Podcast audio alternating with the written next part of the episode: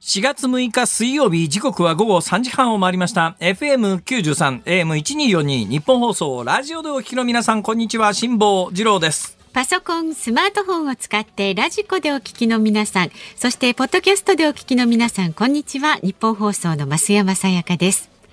辛坊治郎ズームそこまで言うか。この番組は月曜日から木曜日まで辛坊さんが無邪気な視点で今一番気になる話題を忖度なく語るニュース解説番組です。本番始まる前にえ皆様ありがとうございます。えあの私の本にサインをいくつかさせていただきまして。いやもうたくさんいただいて。いやいやもう本当に恐縮です、ね。えあの送ってこられる皆さんきっちり今のところですね。え。全員漏れなくはい。返信用封筒に、はいえーそれに相当する切手等を貼っていただきましてですね、えー今のところ没収ゼロでございます。はい。よかったです。今後は、あの、えーあの、今非常に手間がかかっておりますのはですね、はい私がサインするの全然問題ないんですよ。ええ。そんなもの一瞬で済むんですが、あの、返信用封筒にですね、送り主、送り先の宛先はちゃんと皆さん書いていただいてるんですが、はい送り主のところにですね、できればご自宅のな、あじ両方だから自宅でいいんです。ですよね。両方同じでも構わないはずですよ。だから送付先でもうん構わないと思いますよ。だからどっちしたってそっちへ戻るわけでさ、と思いますよ。えーそうしていただくと手間が省けて。ありがとうございます。すね。恐縮です。はい。えで昨日冒頭でですね、ええ。お話をしようと思ってそうそう昨日重大発表があるって言ってですね、はい。発表しなかったええ。タイミングが、いや昨日オンエアのどっかで喋るタイミングがありますよと言ったんですが、はい。えーそれ結局喋らずに終わってしまいましてですね、何が言いたかったかというと、私の手元にですねえーあのこの番組で何回もお話ししているように「風のことは風に問え」という本はですね、はい。えー皆さんがおお手にしている今までのバージョンで言うといわゆる初版第一釣り第二釣り、えー昔ながらの出版の慣例の言い方で言うと第二版第一釣り第二釣り、だからこれが1釣り2釣り3釣り4釣りまで来てます、はいええで、えー第5釣り、で昔の言い方で言うと第3版に相当します、うん。ややえーはい、内容が変わっている3冊目の本が、ん。私の手元に昨日来ましてですね、はいはいはい。ということは今週来週ぐらいから第5釣りというのが書店に並ぶ可能性がありまして、この5釣りになってええ実は2箇所追加で訂正が行われております。ど。出ますね。これがね実は私ね、完全版と申し上げたかったんですよ。うんはい。まあかなり完全版です。ところが先週末のですね、はい。MJC マリン賞というのをもらいにパシフィコ横浜に行った時に、対象ね。えー本を持ってきてくださった方がですねはい「しもさんここ間違ってますよ」って指摘してくれたところがはい。今まで誰も気がついていなかった新作ミスだったんでございますね。でこれはご釣りでも訂正されていないということが、えー判明いたしまして。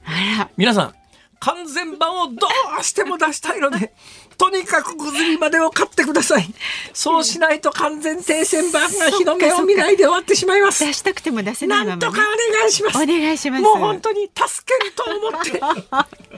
助けると思ってですね、たくさん買っていただいて。えお願いします。はい。ええーその代わりあの以前ですね。ええ街を歩いてる時に、はい。えーあのご本とそれからサインペンをお持ちの方にはその場でサインをするという、もしもさんちょっとってねえこれも最初のあの初版特典だったんでございますが、もうもうそういう細かいことは言いません。第何釣り何版でも構いませんので、ええはい。もう何だったらですね、えー最新版じゃなくてもいいですから。昔の本でもいいですから。昔の本、はい。ただし、昔の本に関しては、できることならば、家にあるやつじゃなくて、新たに買っていただいたやつがとてもいいんで、レシートを横につけているなんでやねん。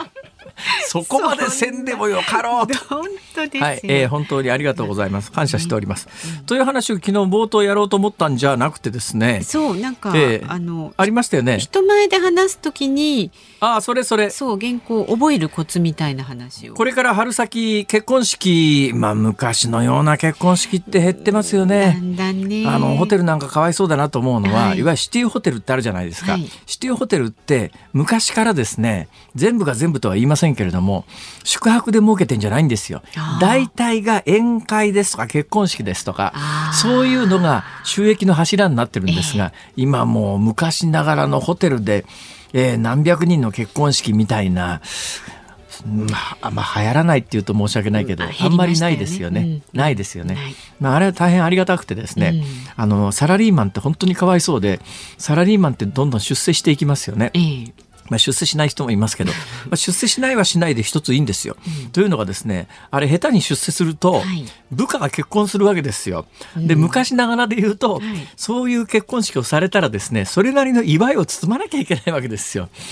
だからねあの部下たくさん抱えてるところの部門長みたいなものが、はい、それに見合った給料をもらってりゃいいですけど、うん、そうでないとですね結婚式貧乏って言ってですね 結婚式のたんびにお祝い取られて、はい、おいだけどこれ1万ってわけにいかないよな。でも2万って2で別れるって縁起悪いって言われちゃうから次3だよな。でもこれこ後輩っていうかあの部下が結婚するためにまた今シーズン3人目かよ。お前さ結婚式来年に伸ばせよみたいな。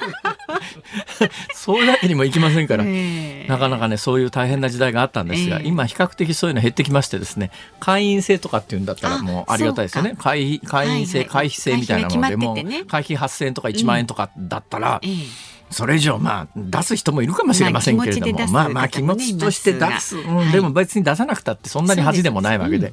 まあ8000円だったら8000円の会費払いやいいわけですから、それは合理的なシステムだなとは思いますが、えその上司の皆さんはもう一つ喋るのが好きな人はいいですよ。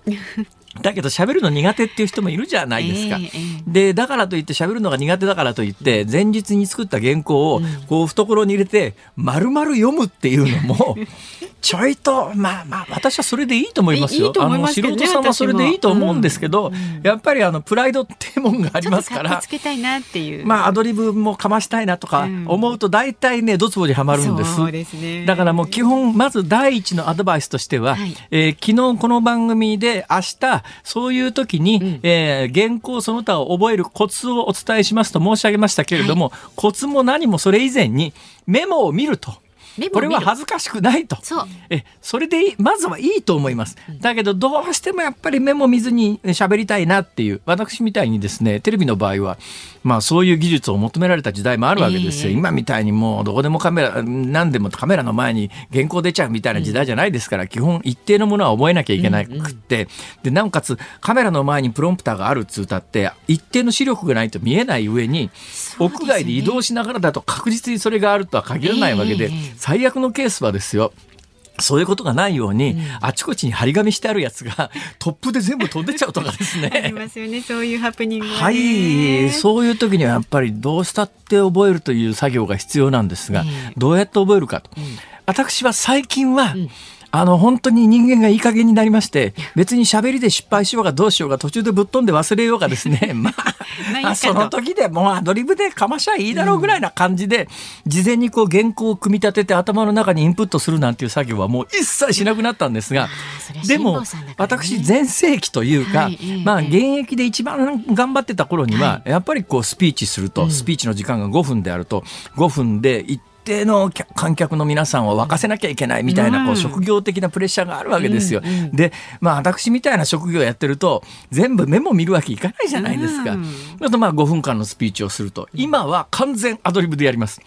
もう一切もう事前に原稿なんか作りませんし覚えていくなんていう努力はもう皆無です。もうその時口からついて出たものがもうだからもう基本口から出まかせで別に失敗すりゃ失敗したね別に命まで取られるわけでもなかろうというね、えー、いうこともありますがところがですね20年ぐらい前はやっぱり5分間喋ろうと思うと喋る直前までですね頭の中でこの原稿を考えて、まあ文字に書くところまでは私はやったことがないですけど基本的にはこう頭の中で組み立てて起承転結考えるわけですよ。はい。で起承転結考えて、えー、話すときにどっか途中が飛ぶと、最後ケツまでいかなくなっちゃって、話ぐちゃぐちゃになるっていう、それが恐怖感で余計頭真っ白になるっていうことがありますよね。増山さんどうしてました？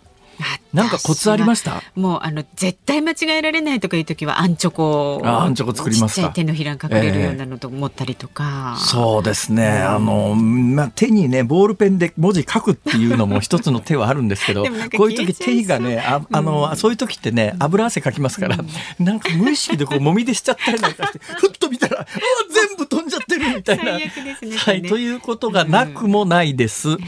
で私は当時どうやっていたかというと、風景で覚えていくんです。だから、ここ5分間ね、例えば中継で5分間、うん、何も見ずに喋らなきゃいけないっていう時に、こう目に入ってくる風景ありますよね。はい、風景に言葉をイメージづけるわけですよ。最初にこう道路が入ってくると、これでまあイントロダクションで桜の花が出てくるけれども、じゃあこれでまあ、例えば結婚式なんかの場合には、ここの桜の花で自分のえこれあの自分の結婚エピソードのあれとこうエピソードで結びつけるとだから目に見える風景その、はいはい、まあ宴会場なら宴会場で目に見えるものの風景一つ一つにあのエピソードをこう関連づけていくわけですあのライトを見たらじゃあこの話をしようとかって決めとくわけ。ででそれでこう関連づけたやつ。それ関連づけたやつ忘れちゃうとあれですけれども、ライトはなんだけどそうそうなると余計パニック起こしますけどで,、でも瞬間的にライト見た時に浮かんだことと、うんうん、自分で喋ろうとしてたことの関連性ってね意外とピタッとはまったりなんかするとそんなに崩れないで済むわけですよ。そうするとえー、この左の方から見えてる景色を順番にたぐっていくと、それ一つ一つにエピソードをつないでいくと、見えてるものの中で、まあ、ゆや空中にメモ書くようなもんですね。という方法もありますが、はい、話元に戻しますけれども、うん、一般の皆さんはそういうことをせずにメモ見るのが一番ですという。そうあの実直にこうね読んでいただくだけでもね、はい、気持ち伝わりますから。そのスピーチというやつをね、はい、やればやるほど慣れてきますから。から基本アドバイスとしては、うん、できるだけそういう機会があったらね、臆せずに、うん、あのキャリアを重ねることですね。やっぱりね10回同じことを同じ経験してる人と初めての人ってやっぱりキャリアが違いますから、えー、そうですね、はい、だから場数踏むと、うん、えー、いうようなことで。まあでもそういうのを披露する結婚式自体がもう最近は減ってますからね。ね。ただまあ会員制のパーティーでのスピーチぐらいはさせられることもあるか。うんうん。はい、あとまあほら会社のプレゼンなんかをする方もなんかちょっとね見ないでやったらかっこいい時にそうやって覚えておいたらそうですね。いいええ。まあというようなテクニックもありますよという、その程度のものでございます。いやこれは今日昨日冒頭ですね、えー、オーブントースターが来た時の話をしようと思ったんですが、えー、結論、はい、まだ来ておりません。あそうですか、はい、じゃあ、ね、えー、だから来たらまたじっくり、あのパンの焼き上がりり具合なども。でも一つ分かったんです。です昨日ですね、はい、あの電子レンジで餅を、はい、あの戻そう柔らかくしようと思うとなんかあのお皿に張り付いて座布団みたいになっちゃうよと。はい、同じ経験をした人がたくさんいて、うん、いろんな人から昨日アドバイスを得て結論が出ました。私その後やってみました。はいはい、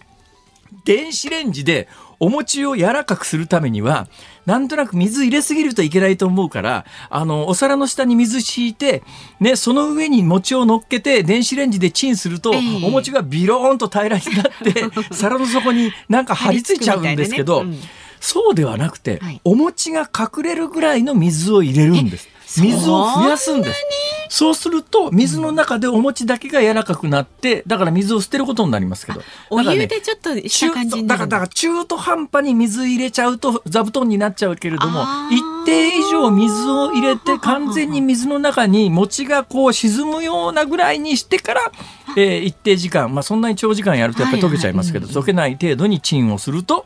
あのまあ、焦げ目つかないし、まあ、そうね、ね、そういう意味ではあの焦げ目が好きっていう人には申し訳ないですけど、うん、柔らかくなればいいということならば、うんうん、その手があるぞと。なるほど、えー、参考情報としてお伝えいたしました。なんだかいろいろプチ情報で得した気分になりましたね、はい、そそろそろお時間なんで。だいぶお時間でした。失礼しました。株と為替の値動きです。今日の東京株式市場日経平均株価大幅反落しました昨日と比べまして437円68銭安い2万7350円30銭で取引を終えました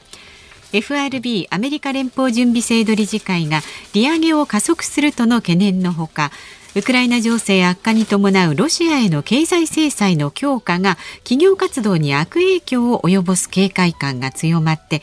リスク回避の売り注文が膨らみました。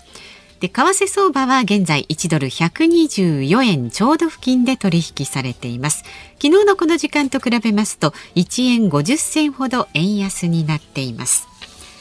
さあズームそこまで言うか。この後は昨日から今日にかけてのニュースを振り返るズームフラッシュ。4時台には月1レギュラー第一生命経済研究所首席エコノミストの永濱利廣さんお迎えいたします。そしてウクライナのえロシアのウクライナ侵略で我々の家計はどうなるのかということを伺っていきます。番組ではラジオの前のあなたからのニュースに関するご意見などお待ちしております。取り上げてほしいニュースそれからオープニングトークにね関する感想なんかもよかったら送ってください。メールは zoom zoom アットマーク 1242.com 番組を聞いての感想はツイッターでもつぶやいてください。ハッシュタグ漢字で辛坊治郎、カタカナでズーム、ハッシュタグ辛坊治郎ズームでつぶやいてください。で今日もお届けします。5時26分頃。ズームオンミュージックリクエストのお題は。うん。スピーチで、頭が真っ白になった時聞きたい曲。うわやだもう冷や汗のあの感じね。スピーチで頭が真っ白になった時に聞きどうなんですか？一般の人でも頭が真っ白になら分かりますよね。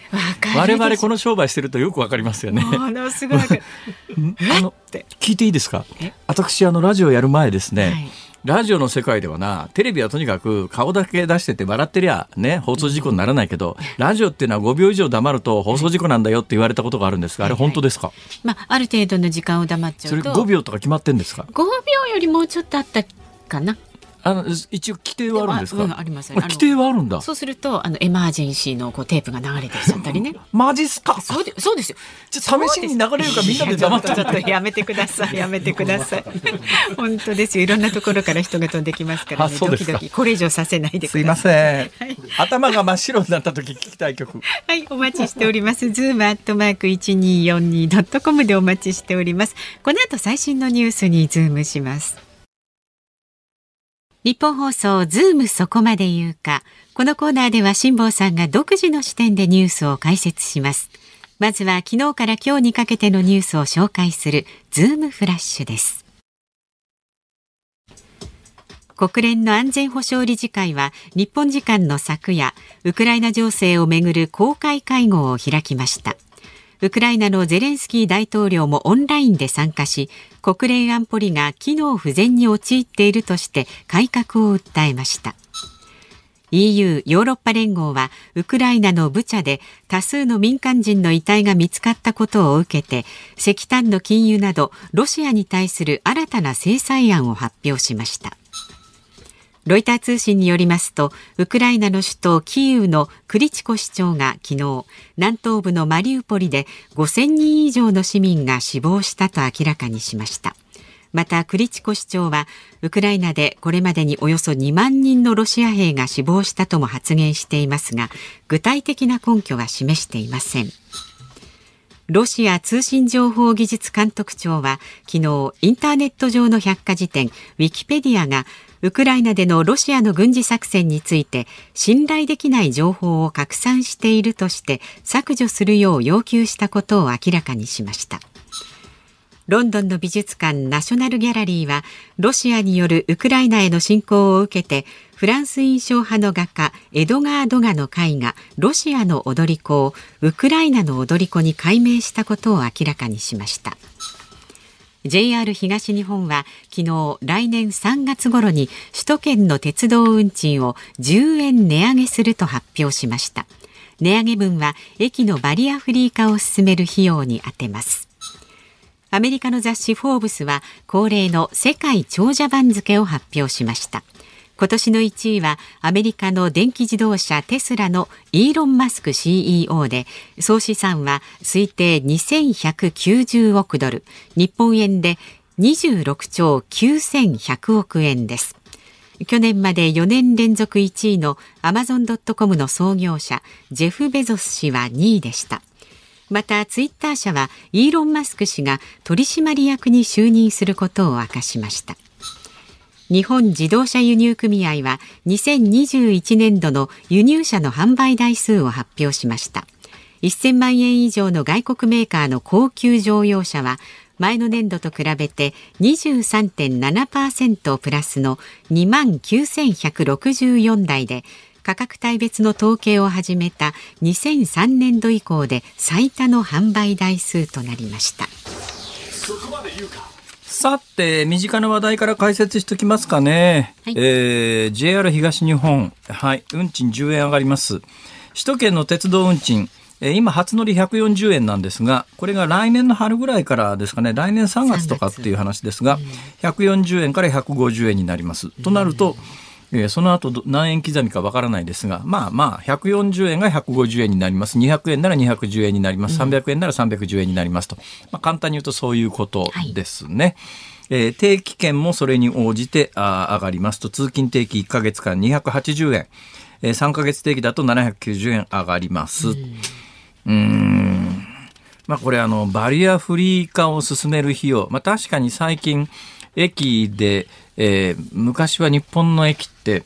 あの転落防止用の柵みたいなやつが本当に遅れてて整備されてなかったんですが、えーね、今もだいぶあの増えてきましたんでね、はいはい、あの目の不自由な方は確かに怖いと思いますから、うん、でこういうことの対策に当てますよ。バリアフリー化ですよって言われりゃ、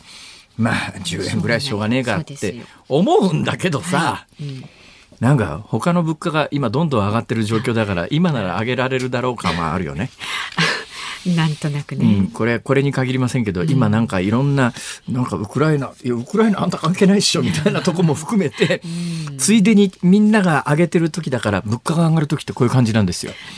必ずしも論理的に、あの説明されていやそれちょっとおかしくねえかみたいなこともあるんだけど、えー、もう今まで上げられずにいて、こう溜まってるマグマみたいなものがありますからそれがみんなが上げ出したらみんなが上げれば怖くないっていう、ね、ね、赤信号みんなで渡ればなんとかっていう、うん、あのビートたけしさんの 今から30年ぐらい前のギャグがありましたけど、うん、あのギャグは今通用しないっしょねきっとね。そりゃ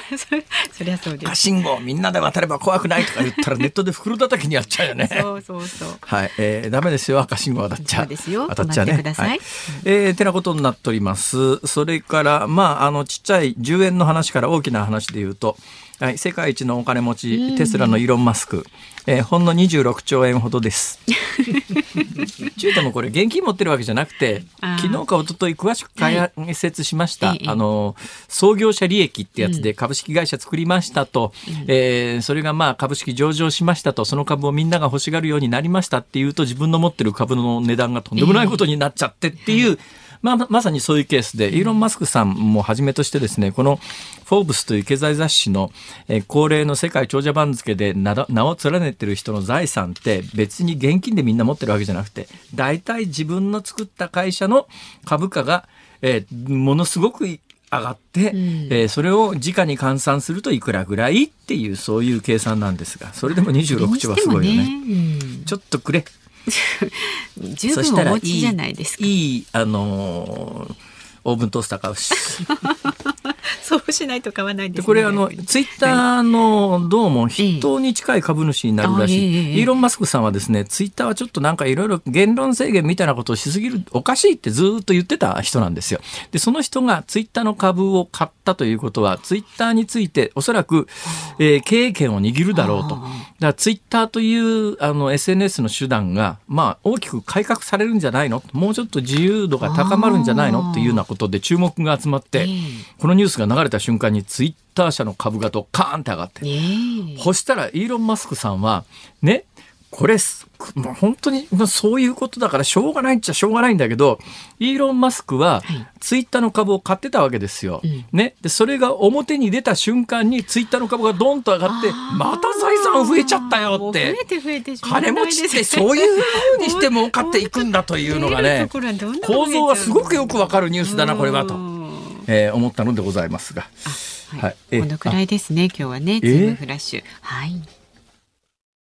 4月6日水曜日時刻は午後4時を回りました。東京有楽町日本放送第三スタジオから辛坊治郎と。増山さやかでお送りしています。さあ今日もメールをご紹介ありがとうございます湘南ジョージさん。へへ辛坊さんの本ね、初版保有者です。ありがとうございます。辛坊さん、さすがです。出版界の桜田ファミリアですね。もう一度一字一句読み返してみます。なかなか完成しないっていう。あなるほどね。桜田ファミリアってあの、建設が始まってから百何十年間まだ建設続いていて、いつまで経っても完成しないと。私の本がえ常に修正を繰り返していつまで経っても完成版が出るかどうかわからない誰がサグラダ・ファミリアやねん誰がアントニオ・ガウディやねんはい、どうも、ね、恐縮です。はい、いい例えありがとうございます。ますそれから千葉のおこちゃんさん。今度お餅です。レンジでお餅を焼くには、100均でお餅用のレンジで使う台みたいなのが売ってますよ。そんなのあんの？お皿につかないで柔らかくなりますよ。あらら、辛坊さん見逃しちゃってたんじゃないですか？そういうのがあるんですね。いろいろ世の中便利なもんがありますね。でも僕は大丈夫です。もうあのオーブンレンジ買いましたから。ちゃんと餅だって焼けます。ないけど、そうそうそう。えー、電子レンジで餅を焼く、何もそんなことしなくたっていいじゃないですか。何なんですか、その。え、まあいいですけどね、はい、せっかくいただいたご意見、どうもありがとうございました。もうそのね、オーブンレンジが届いたらね、即そのね、体験談もご報告いたしますんで。そうなんですだけど、本当になんで届かないんだろう。今日届くことになってたんですけどね。だって、一昨日注文したばっかりでしょ？いや昨日です。あ昨日か。昨日注文したばっかりでしょ？いや大体翌日配達ですよあんなもの。じゃあ今日の夜とか？今日今頃とか？あります。今頃ね、うん、ああ今頃配達してたらかわいそうだな、うん、でも最近置き配増えてますからね。あはいはい、はい、置き配。で私ね置き配っていうのにすごい勘違いがありまして、はい、置き配なんていう習慣は、うん、まあ日本の治安状況だからああいうのが発達してるんであれは外国だったら持ってかれちゃうから無理だよねとか思っていたら、はいいろいろ調べてびっくりしたんですが置き配ってアメリカから発達したんです。アメリカは今もう普通置き配が基本らしいですよ。みんなの玄関先に掘り投げてあるらしいですよ荷物なんか、うん、で日本でも最初に置き配始めた時に置き配始める業者がどのくらい事故が起きるかと簡単に言うと持ってかれちゃうかっていうのを計算して、それで配達員の手間とつまり配達員を何回もこう送り込む時に必要なコストと、たまに発生する事故の補填をする時のコストと両方こう綿密に計算して置き配の方がコストが低いって判断してそれで置き配が一気に進んだそうです。置き配一つでも私2時間喋れますよ。もういいですか？いいですいいです。はい、まあコロナ禍でねその置き配便利だっていうね考え方もありましたしね。さあメールまだまだお待ちしております。えー、ご意見お寄せください。Z O O M Zoom アットマーク一二四二ドットコム。ツイッターでもつぶやいてください。ハッシュタグ辛坊治郎ズームでつぶやいてください。で今日のズームオンミュージックリクエストはですね。スピーチで頭が真っ白になった時に聞きたい曲です。もう焦った曲なんか聞いてないで喋れよって話ですけどね。まあまあ、はい、その選んだ曲の理由もね書いて送ってください。さあこの後は月一レギュラー第一生命経済研究所首席エコノミストの永濱さんお迎えいたします。辛坊治郎ズームそこまで言うかこの時間特集するニュースはこちらです。ロシアのウクライナ侵略日本の家計への影響は？今日のゲスト月一レギュラー第一生命経済研究所首席エコノミストの永濱利廣さんによりますとロシアのウクライナへの侵略が長期化した場合日本の家計への影響は年間6万円だそうです。改めまして第一生命経済研究所首席エコノミストの長浜俊弘さんです。よろしくお願いします。よろしくお願いします。あら長浜さん。はい。今日なんかいつもにましてきっちりしたお格好でお格好ってお格好って変だな。え本当ですか？えどうしました？いやあのちょっとか官邸に言われまして。官邸官邸、はい、何でも官邸だ。いやだったらよかったんですけど。いやじゃなくて。じゃなくて。首相官邸首相官邸ですね首相官邸に呼ばれた。はい。はあ、はい、ちょっと意見を聞かせてくれと。はい。ははそれで意見を、まあ、あの、総理大臣に、はい、えー、長浜さんが、はい、あの、お伝えしたわけですね。はい。で、そのお伝えした内容は？えっ、ー、と、まあ、物価高対策。ほうほうほう短期の視点と長期の視点で。ええまあ、短期はあれですね。まあ、それこそ、あの、なんか、給付金だと効果少ないんで、ええ、減税やった方がいいよって話をしましたね。あなるほどなるほど。えー、まあトリガーなんかも含めてですね。はいはいはいはい。であとはそうですね長期のところはやっぱりね一時的に負担軽減してもエネルギーが高止まっちゃったら負担続いちゃいますから、ええ、だからあの長期的な構造改革で省エネえー、家電とか省エネの車の買い替えを促すような政策やった方がいいとか、なるほどまあ、あとは企業なんかも省エネの設備入れたりとか、建て替えとかも含めて、まあそういうのやったら、あの、まあ支援するような政策とか、まあ、あとは、はい。まあ、原発もなかなかね、あのー、なんですかね、あの、収支だけでは難しいですけど、まあ、それもやっぱり、うん、考える時期に来てんじゃないかとか。なるほど。食料自給率上げた方がいいとか、まあ、そんな話です。はい、何分ぐらい喋るわけ ?30 分ぐらいですね。30分ぐらい。それ1対1で？えー、秘書官の方2人いましたけど。はははあ、あの、あれですかね、それメモなんか取ったりなんかするんですかね。ああ、うん、でも私ちゃんと資料を出した渡したのでメモは取ってませんでしたけど秘書官の方が取ってたかもしれないですけど。ああなるほどなるほど、はい、そうするとこれからあれですか長浜さんのこの今日の権限が、えー、政策に反映される可能性があると。どうですかね。多分私以外にも呼ばれると思うのでいろいろ聞くんじゃないでしょうかねこれから、ね、あああなるほどえー、どうですか。そろそろ公園ビジネス再開してますね。世の中的にいやでもどうですかねいやちょっとね、この年度明けぐらいはまだちょっと少ないですね。これから増えてくる感じですかね。そうですね。はい、公園ビジネスって割と年度明け少ないですね。そうです。年度末年度明けはやっぱちょっと忙しいんでバタバタするんで少ないんですけど、少しちょっと落ち着いてからと。ちょっとあの、長間さん、はい、本論に行く前にちょっと教えてほしいんですが、はい、今日の、あ、長官どっかに置いてきちゃった。あの、大手の生命保険会社が大企業から扱ってる、えー、年金の利回り下げちゃうよみたいな話があるじゃないですか。ちょっとあの話、ちょっといいですか、聞いて。大丈夫ですか？ああ、まあ、はい、可能な範囲で。あれって、はい、要するに企業年金こうありますよね、はい。はい、私もあの長年サラリーマンやってたんで、はい、結構切実なんですけど、企業年金っていうやつを、要するに企業が、まあ、おのおの運用できるはずがないですから、大手の生命保険会社に運用をお任せすると、そうすると大手の生命保険会社は、えー、じゃあ、まあ、あの辛抱障子の企業年金に関して言うと、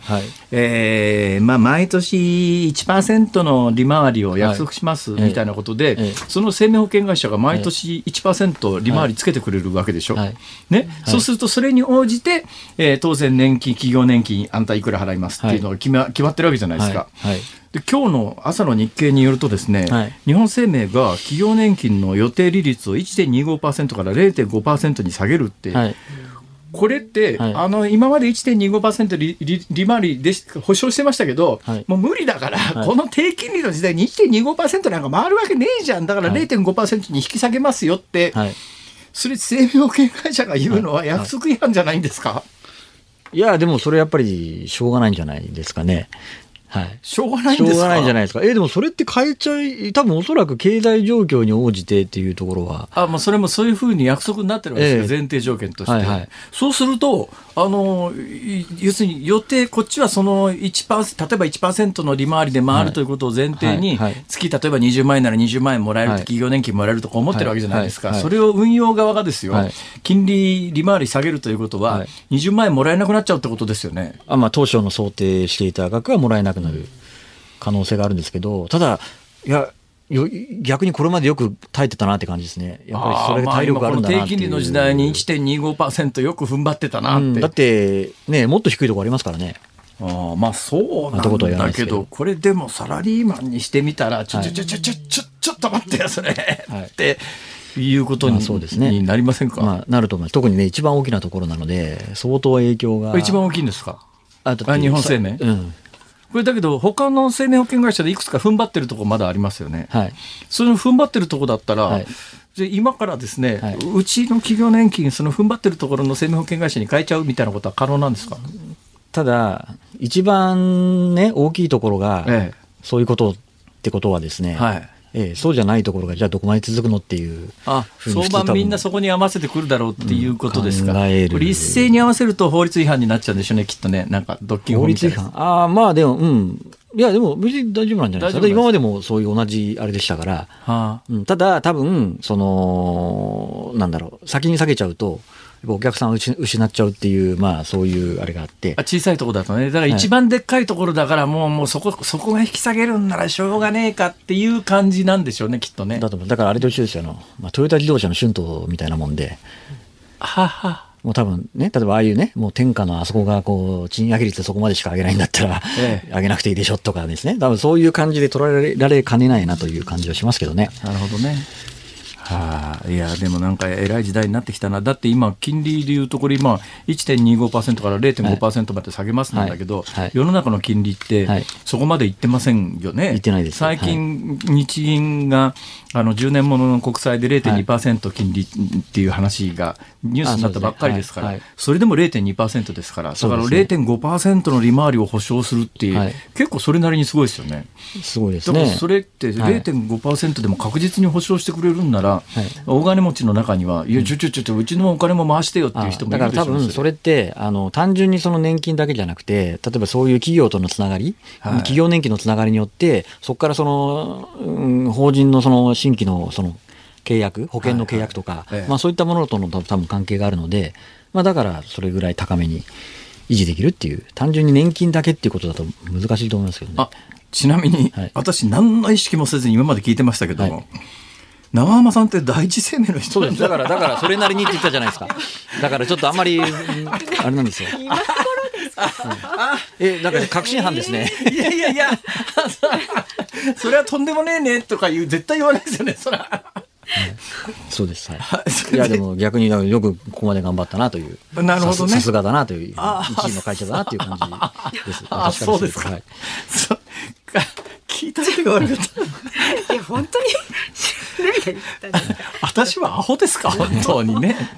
さて、はい、えー、ウクライナ侵攻で長浜さんの試算によると日本人の家庭で年間6万円の家計負担って主には何ですかこれ？内訳は。あ主にエネルギーと食料なんですけどただ私この資産、はい、今5万円に下がってますあの一旦原油って1バレル130までいったので、はいはい、まあ、そこ前提で4人家族で計算するとこうなんですけど、えー、今100ドルちょっとぐらいまで下がってるので、はいはいはい、それとまあ5万ぐらい、ね、あやっぱエネルギーっていうやつが一番大きいんですか？一番大きいですね。で中でも一番大きいのは電気代です。みんなが使いますから。電気代ね。はい。えーまあ、確かに昨日あたりあのそばがどうのこうのみたいな話ありましたけど、うん、まあ1年間で家計でそばそんなに食わないですもんね。そうなんです。はい。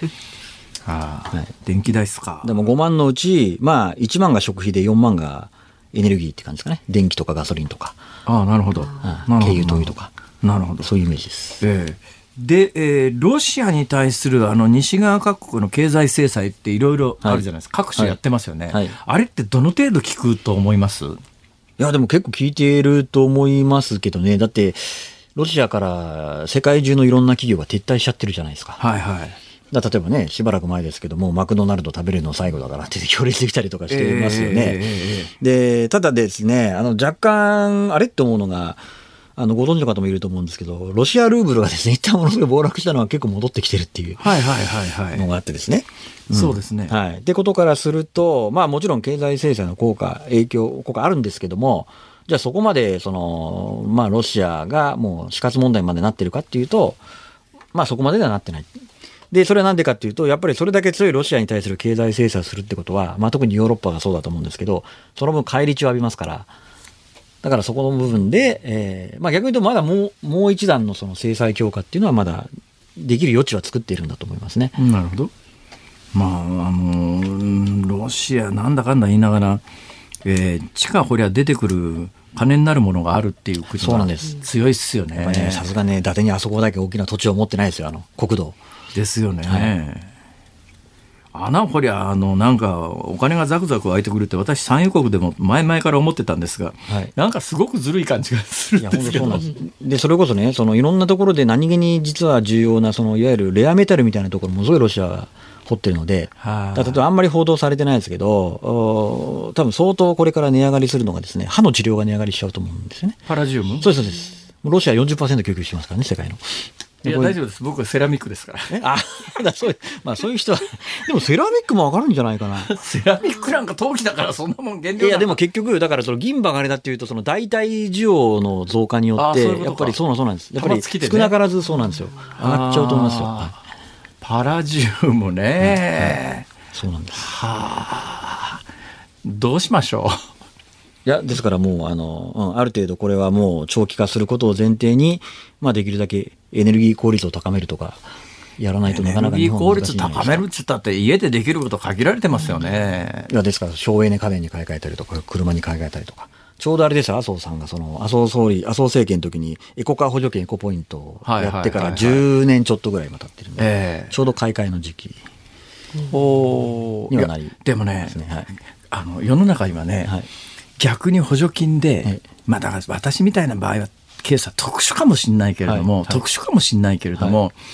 買い替えを抑えちゃうってこともあるんだなっていうことをね、私最近気がついたことがあってですね、これ長浜さんも多分ね、絶対気がついてないと思いますよ。はい、そういう人いないと思いますから。というのは私、去年ですね、はい太平洋横断から帰ってきたんですよ、はい、で太平洋横断行く前に、もう帰ってこないかもしれないなと思ったんで、車売ってたんですね、はい、で帰ってきたから、車買わなきゃいけなくなったんですが、半導体不足で車が買えないわけですよ。ほいで、中古車で、まあ、新古車で出てるやつを、とりあえずこれちょうだいって買いに行ったんですよ。で、こっちが要求してるわけでもないのにですね、あのその車になんとか補助金っていうのがついてて、つまり高齢者が、えー、サポカー補助金ですか、はいはい、これが結構な額なんですよ。で、サポカー補助金、後から、これ、あの中古車屋さんが、これ、書類書いてください、申請したらお金出ますからって言って、で、お金出ますからって言って、申請したら、確かにあの満単位のお金をくれたんですよ。で、ちょっとラッキーと思ったんだけど、その時に、あのですね、はい、1年以内には売れませんから、この補助金もらうと1年間車売れないんですって。はいはい私割とね、はい、車衝動買いして買い替えるタイプなんですよ。ほいで最近ですね、はい、この車いいなと思ったのはあるんだけど、はい、ちょちょちょちょ今の車1年間売っちゃダメって言われてるし、多分なんか金返しゃいいと思うんだけど、なんか手続き面倒くさそうだし、だからなんかあの補助金のおかげでですね、買い替えが止まっちゃってるっていうこともあんまりこういうのない。いやでもそれって多分辛坊さんが特殊だと思いますよ。あの、確かにね。うん、あの家計庁あのそうあの内閣府のデータ見ると、ええ、車のあの平均使用年数って9年超えてますから、日本人の。9年 ?9 年超えてます。そうなんです。今の日本車壊れないんですよ。はい、長くなりますね。そうなんです。そうです。あと付け加えるとですね、さっきのロシアの経済制裁の影響なんですけど、えー、実は今日本の中古車の値段が下がってます。らしいですね。はい、一時だから去年私が、あのー、9月に車買った時って、中古車の分際で新車とほとんど値段一緒なんですよ。というか、むしろ新車が手に入らないから中古車の方が高かったりなんかして、中古車の分際でこれはねえだろうってなってた理由は、ロシアにバンバン売ってたらしいですね。もちろんそうです。まあ、ロシアだけじゃないんですけど、ただ、ここへ来て経済制裁でロシアが、あの、中古車を輸入できなくなっちゃったんで、まあ、その分で、今まで高騰してた中古車の値段が下がってるっていう。だから今、中古車買うならね、狙い目かもしれないですよ。はい、だから、一時ほど高くないですよね。はい、そうです。本当に。はい、あの、異常な値段になってましたからね、中古車が。はい。はいまあそんなこんなでね、えー、で昨日ですか一昨日ですか日銀短観ってやつが、はい、にあれなんですかにに正しくはに日本銀行短期経済観測会ですか。おっしゃる通りです。あれまあ簡単な話企業におたくさん調子どうですかいいとか悪いとかっていうやつをいいから悪いからいいから悪い引くだけの話なんですけどものすごい単純な数字なんですねあれ。それがすごい景気を表すようにこう滑らかに動くんですよね。はあ、非常に優れたデータです、そうなんです。外国人投資家に、ええ単管って通じますから、それで、言葉で。日本しかないんですか、あれ？あの、ああいう統計は。あの、単管自体はないですけど、海外はもっと月次で出るいいデータがあるんですけど、ええ、うん、そうですね、日本は、単管はもう日本独特なんですけど、だってものすごい単純でしょ、だって企業経営者に、お宅、調子どう、はい、いいって、悪いって言って、そのパーステパーセンテージで表して、いいが50%で、悪いが50%だったら、50-50でゼロになるんですよね。だだけど、まあ、いいが51で、悪いが49だとすると、えー、なんとなくパ1しか変わってないように見えるんだけど、これ、さっぴくと2になる、50-49だから2になる、だから変動幅が大きくこう拡大して見えるような数字なんですけども、でも、むっちゃ簡単な、こんなんで分かるんですか、経済が。分かります。で、さらに細かく言うと、実は良い悪いだけじゃなくて、一番こ回答で多いのは、真ん中のさほど良くないっていうのがあるんですけど、はあはあ、それはプラスもマイナスもなくて、ええ、だから良い、さほど良くない、悪いの3つから選択させて、良いって答えた企業の割合から悪いって答えた企業の割合を引いてて、それが。さほど良くないってまた微妙な表現ですね。それがまあ中間なんですけど、まあ大体そこがもう7割方その辺答えるんですね。なるほど。ええはあ、まあということでそれがですね久し久方ぶりによくなかったんですよね。そうですつまり調子ちょっともう一つだなっていうところが増えちゃったっていうことですか？これどういうことですか？ね、はい。まあやはりあのこれ2月の下旬から3月ぐらいにかけてと調査なんですけど、まあもともと年明けでやはりオミクロンの感染拡だったじゃないですか。はいはい。でそこへウクライナ戦争がちょうど始まったぐらいの、調査してるので、まあそれでかなりあの心理的なものですか、うん、でものすごく心理的なものが反映しますよね。そうです。で、さらに言うと、あの、新聞報道では、その、いわゆる、その、最近っていうふうに、良い悪いも最近どうかっていうのと、先行きどうかっていうのを両方聞くのがあって、えー、最近しか報道されないんだけど、市場関係者はむしろ先行きどうなる、どうなるかっていうところのが重要で、はい、それがさらに下がってる。はあ、先行きみんな、あの、ものすごくネガティブな心境にななりつつあるっていうこと、ね、まあ、特にその2月下旬から3月頭にかけては、もうウクライナ戦争の状況が不透明だったじゃないですか。ええね、マーケットは今若干ね、なんか停戦交渉の進展期待で戻ってますけど、はい、ただまあちょうど一番そうですね。まあ多分企業経営者の方が多分慎重に見てるんでしょうね、いろいろね。これだけど、本当にその通りになっちゃったらですよ、はい、物価は上がるが景気は悪いがって、具合悪いですよね。はい、そうですね。まあいわゆる俗に言うスタグフレーションっていう。ええー状況になると思うんですけど、ただこういう時って物価の上昇持続しないんですよね。結局、物価上昇率って前の年から何パーセント上がった下がったなんで、はいはい、例えば今回みたくその原油とか穀物が値上がりで物価上がってるんだったら、ええ、そのペースでずっと上がり続けないと物価ってプラスにならない、ね、はいはい、で今の日本の物価って確かに一部のもの上がってるんですけど、それ以外の例えばサービスの価格とか海外と違ってめちゃめちゃ下がってるので、どうなるんですか？具体的には、はい、具体的にサービスっていうとどんなもんですか？まあ実は一番下がってるのは、あの、えっ、と、携帯料金が一番下がって、押し下げになってるんですけど、それ以外でも、やっぱりその、旅行とか宿泊とか、飲食とか、この辺ってやっぱお客さんが少ないので、ええ、値段下がってますね。で、サービスって結局あれじゃないですか、あの、値段に占める人件費の例が多いわけじゃないですか。まあそうですね。となると結局、やっぱりそうなんです。日本って賃金上がってないから、そうなると結局、物の値段上がってもサービスの値段が下がっちゃうんで、そうなると物の値段の上昇が一服すると、またデフレに戻っちゃうって、そういう今、状況ですね、日本は。うんという状況ならば、まあ、物価全体は上がったとしても一瞬ということならばいいんだけども、さっきのニュースにありましたけど、はい、来年の3月に JR が10円上げるみたいな話が伝わってくるとですね、はいはい、今までこうあの企業で物価上げられ物の商品値段上げられなかったなっていうところが、ついでにこのタイミングであの隠れて上げちまえっていうところが続々出るんじゃねえかと思ってすごい心配してるんです可能性はあると思いますね。可能性はありますがただ一方で、えー、テレワークが進んで電車に乗る人も減ってるので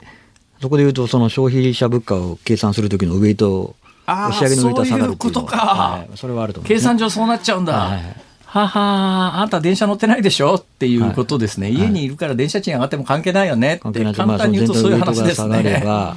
あのそうですね、押し上げ圧力は下がるなるほど。かなという感じ、さて、えー、前回からの、あの宿題です、はい、長間さん、はい、次に来るときには、なんか景気のいい、あの儲かる明るい話を教えてください。いや一個だからあれなんですよ、それこそ儲かるまでいかないですけど、ええ、いやいや、今まで高かった、ね、あの中古車が値段下がったって話をしようと思ったんで、それを喋っちゃったんで。はい、うん。しかし、中古車この間買ったとこだしな。中古車これから買おうっていう方には朗報ですね。まあ、そうですでも多分、それあれですよ。ごめんなさい。あ、中古車そうですね。はい。うん、あとあれですよ。それこそこれわかんないですけど、あのね、先ほどの冒頭の話じゃないですけど、例えばね、次の2段階の経済対策をやるって岸田政権言ってますから、はあ、次の大型の対策で、それこそ省エネ対策で、なんかエコ家電とか、エコカーを安く買えるっていう政策が、うん出てくればそれは。エコ家電なはい。そういうのをしていやいや、こういう時あれだよね。まあ、私みたいな職業は世の中全般を考えなきゃいけないんだけど、どうしたって自分の？家の古くなってる家電はどれかとか、そういう発想をすると、ね、話がどんどん小さくなるよね。あとなんかあれですよね、あの、GoTo が名前がワクワクキャンペーン。ああ、そうですね。あれ、ワクワクキャンペーン、ええ、あのー、すっげえダサい感じがしますけど、まあ、あのー、ワクチン打ってる人を優先するという意味もあって、ワクワクのワクです。なるほど。はい、ワクかけてるんですよ。だからワクチン、ワクチン3回打った人は、あのー、優遇しますよ。どんどん、それでワクワクしましょう。なめとんのか、こらっていう。えー、長野さんありがとうございました。来月も明るい話題来月も明るい話題一つお願いします。得する話題を。はい、第一生命経済研究所首席エコノミストの長浜俊弘さんでした。ありがとうございました。ありがとうございました。ニッポン放送辛坊治郎ズームそこまで言うかをポッドキャストでお聞きのあなたいつもありがとうございます増山さやかですお聞きの内容はポッドキャスト用に編集されたものです。辛坊治郎ズームそこまで言うかはラジオの FM93 AM1242 に加えてラジコでもお聞きいただけます。ラジオラジコではポッドキャスト版にはないコンテンツが盛りだくさん。アトムさん吉田由紀ちゃんの中継企画。さらに辛坊さんが夕刊フジの気になる記事を解説するコーナー。そして辛坊さんが聞きたい曲をお送りする。ズームオンミュージックリクエストなどポッドキャストでは聞けないあんなことやこんなことがいっぱいです。ポッドキャストを聞いた後はぜひラジオラジコで辛坊治郎ズームそこまで言うかをお楽しみください。4月6日水曜日時刻は午後5時を回りました。辛坊治郎です。日本放送の増山さやかです。さあズームオンミュージックリクエストに寄せられたリクエストをご紹介していきます、はい、ありがとうございます。今日はですねスピーチで頭が真っ白になった時に聞きたい曲、はい、まずは川崎市にお住まいの一郎さん、ええ。ビートルズでヘルプ。まさにそうですね。そのままね。はい、それから佐賀県の佐賀 T さん。リクエスト曲はケセラセラです。ああ、なるほどね、うん、オリジナル曲は1956年のドリスデイですが、ペギー葉山さん、雪村泉さんがカバーしているんですね。はい、そうなんです。頭が真っ白になった時、なかなかケセラセラとはいかないですが、これくらい前向きな性格になれたらいいなと思いますと。うん、あとは神奈川県のますみさん、ビートルズのオブラディオブラダー。いろんなことが起きるなんか急に人気になってきましたね。最近そうですね、うん、人生は続いていくそのような歌詞に明るいメロディーが合わさったいつ聴いても楽しくなる曲ですとそしてこちらは山梨県からラジオネームが細工屋さん55歳、はい今日のミュージックリクエストスピーチで頭が真っ白になった時に聴きたい曲大勢を前に頭が真っ白になったら全身寒くなりますよね。なるなる。寒くなって呼吸も乱れて凍えそうな壇上で「ああ」とか「ええー」とか「どうこう言うよね」ということで、スピーチで頭が真っ白ため息も真っ白ってことでリクエストは TM レボリューションホワイトブレス。ああ、なるほど。頑張りましたね。はい、うん、東京都の虹の松原さん。へへ桑田佳祐さん白い恋人たちをお願いします。なんで？天使が空から降りてきて忘れたスピーチを教えてくれたらいいですね。あなるほど。いうこと。それから静岡県焼津市黒はんぺんフライには醤油さん、はいはい真っ白になった時聞く曲でしょう。ベタですが小田和正さんの真っ白じゃないですか。そういう曲があるんだ。あるあるあるある、ええ、はい。あとは友江さんですね。中原区川崎市の中原区にお住まいです。山口百恵さんビサイレント声を出さないでお口パクパクの真似しちゃったりして。いやいやいや ダメでしょそれ。それ絶対ダメだと思いますよ それ、はい、放送事故になっちゃいますよそれ。ね。それでよければ私も楽だけどな。いやいやいやいや困りますよ。福島県郡山市からですね超高速首振り車輪さん車両さん。本日のお題頭が真っ白になった時に聞きたい曲はサディスティックミカバンドタイムマシンにお願い、うん、時を戻そう。なるほど。ですこちらも静岡県の沼津市です。石田あゆみさんの、あ、グデさんね。石田あゆみさんのあなたならどうするをリクエストします。あなたならどうする？このグデさんはよく見つけてきましたね。考えましたよ。その昔スピーチではないんですが、会議で司会役を急に振られて頭が真っ白になってしどろもどろになっている時に同僚がニヤニヤしながらこちらを見ていたことがあり、恨めしさ込みでその曲が浮かんできました。場数を踏むことで少しずつ慣れてはきましたが、やはり緊張しますねと。なるほどね。いやそこは気がつかなかったな。はい、えー、今日のズームをミュージックリクエスト、はい、決定いたします。はい、いしだあゆみ、あなたならどうする？じゃあ、これでいきましょう。こうヘルプかなと思ったんですけどね、うん、最後にあのなかなかねここにたどり着かない、飛び道具みたいなやつが出てきましたのでそちらにします、はい、はい、ではミュージックリクエストはあなたならどうする？お送りいたします。5時26分過ぎぐらいになると思いますけれどもねお待ちになってください。番組ではラジオの前のあなたからのご意見24時間お待ちしております。明日木曜日はね飯田アナウンサーの登場になります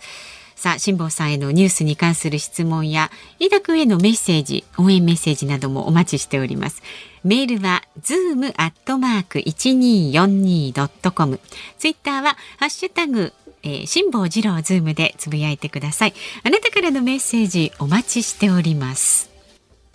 辛坊さんが独自の視点でニュースを解説するズームオン。今日最後に特集するニュースはこちらです。EU のトップウクライナのキーウ訪問へ。EU ヨーロッパ連合の報道官は EU のフォンデアライエン委員長が今週ウクライナの首都キーウを訪問しゼレンスキー大統領と会談するとツイッターで明らかにしました。キーウ近郊での多数の民間人殺害をめぐる対応などを協議しウクライナへの連帯を示すとみられます。はい、えー、この問題をめぐってはあのウクライナのゼレンスキー大統領が国連の安全保障理事会でねオンライン演説をしたというのが、はい、今日大きなニュースになってますが本当にあのーこれまあ多分大勢の方は同じ思いだと思いますけれどもその場にいたですねロシアの国連大使っていうのがいるわけですよ。そのあのロシアの国連大使は何て言ってるかというと、はい、この場で改めてロシア軍や兵士に関する大量大量の嘘を聞くことになった。ロシア軍がブチャにいた時には市民は自由に移動し携帯電話を使うこともできて一人の市民も暴力に苦しむことはなかった。と言ってロシア軍の関与を改めて否定してですね、えー、まあ、国際的に日本はあのみんなモザイクかかってますけども、あれモザイクかけるのまあ日本ぐらいなもんですね。えー、全世界的には普通に報道されてます。これでも、でもね、戦争の映像だけじゃなくて、はいこれは多分賛否あるし、日本の文化的な背景で言ったら、まあ、モザイクかけた方がいいんじゃないのっていう方の方が圧倒的に多いと思いますが、えー、世界中でそういうことをしてるところはないんですね。だから全世界でテレビ見てる人はもっと衝撃の映像を目にしてるんですが、これあの、東日本大震災でもそうだったんですよ。東日本大震災の時にも、まあ、万単位の方が亡くなられましたよね。はい、だけど日本のテレビで、えー、津波ですら津波がこう車を飲み込む寸前ぐらいに編集で切ってそこから先映像を流さない、はい、それで実はものすごく数のご遺体があの体育館等に集められたんですが世界中のメディアは普通に取材して全世界的にはあのテレビで放送してましたんでだから海外から帰ってきた日本人がみんな驚くんですよね。海外でテレビ見てた人はみんなそれを見てるわけですよ。ほいであれ？海外のテレビで毎日毎日、まあ、ご遺体がたくさんずっと映ってたのに、日本帰ってきたら日本のテレビ全く映らないから、ただまああのもちろん映らなくてもその2万人万単位の方が亡くなられたっていうのはもうみんなの記憶にこう鮮明に残ってますから、はい、あえて死体を出す、ご遺体を出す必要はないという意見は、まあ、日本では多分ね、圧倒的にそういう方多いと思いますよ。ただまあ全世界的にはそういう配慮をしないので、どこの国でもその路上に転がってる、えー、遺体が、あの、普通に茶の間に映像として飛び込んでる状況の中で、それを見せられていて、この国連のロシアの演説を聞いた人はやっぱりね、ふざけんなと思いますよね。だって、だってね、あの、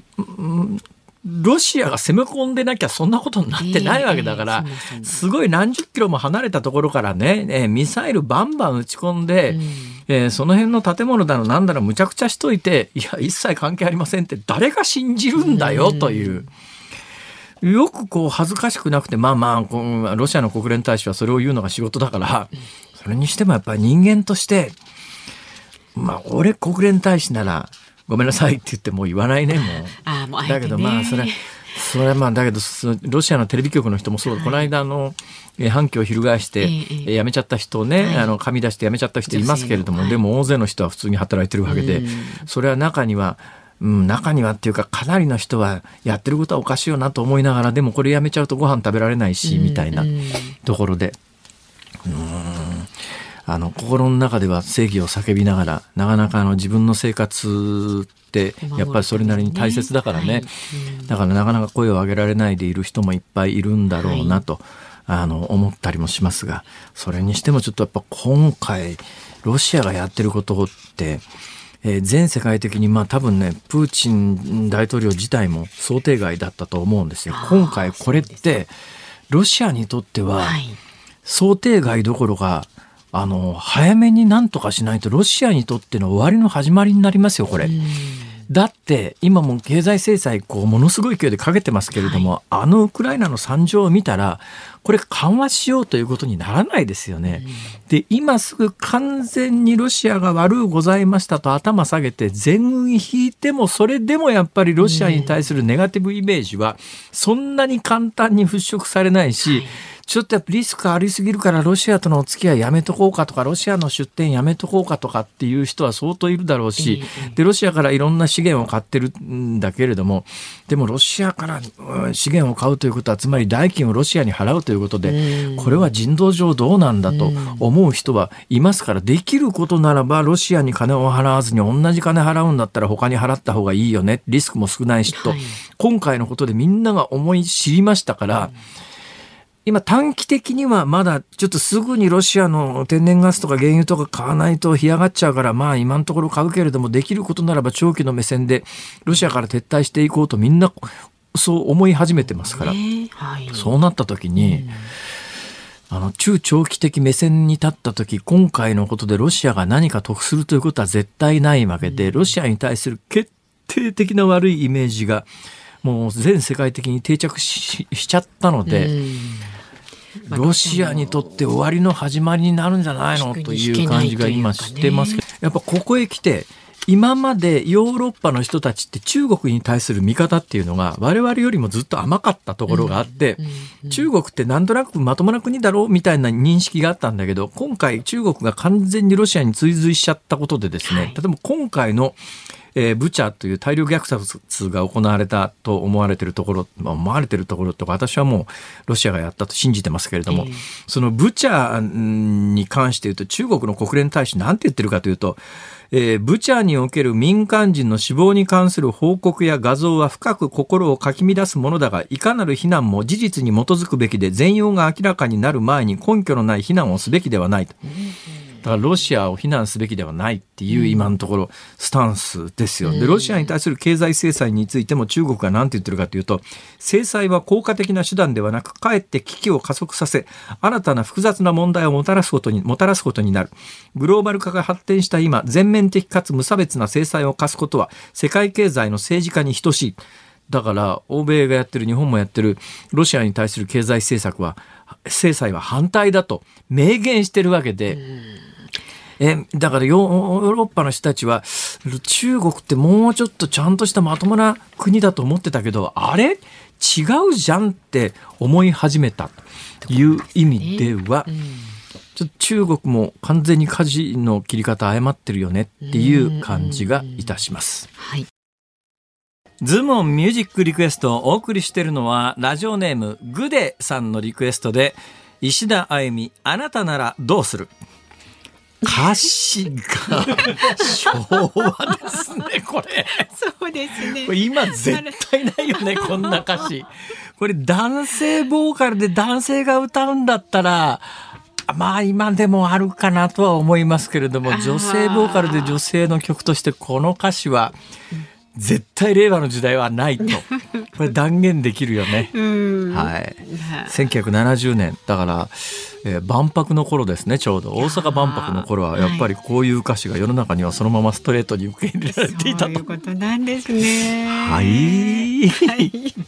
ありがとうございました。お聞きの日本放送、この後は日本放送ショーアップナイター、松田スタジアムから広島対巨人戦お送りいたします。で明日の朝6時からの飯田浩二の OK 工事アップ。明日のコメンテーターは明治大学教授で経済学者の飯田康之さんです。アメリカの対ロシア追加制裁発表、えー、そして林外務大臣の G7 と NATO の外相会合出席。などについて取り上げるということです。なるほど。なるほど。えー、飯田君ですか。はいまあ、で明日のズームは飯田君登場です。阪神も一つ勝ちましたから明日は元気に出てくるんじゃなかろうかと。ちょっとね。だけどまあ今日もあるからな。今日は絶対負けませんとは断言できないからな、はい、でも当たったでしょ？試合がない日に負けませんって言ったら当たるに決まってるじゃないですか。いやだからね、うん、予言ってそういうもんなんですよ でもね、ね、注意してね聞かないとね。はい。それ当たり前じゃんみたいなことでも、なんとなくそうかって思っちゃうことも。ここまでのお相手は辛坊治郎と。松山さやかでした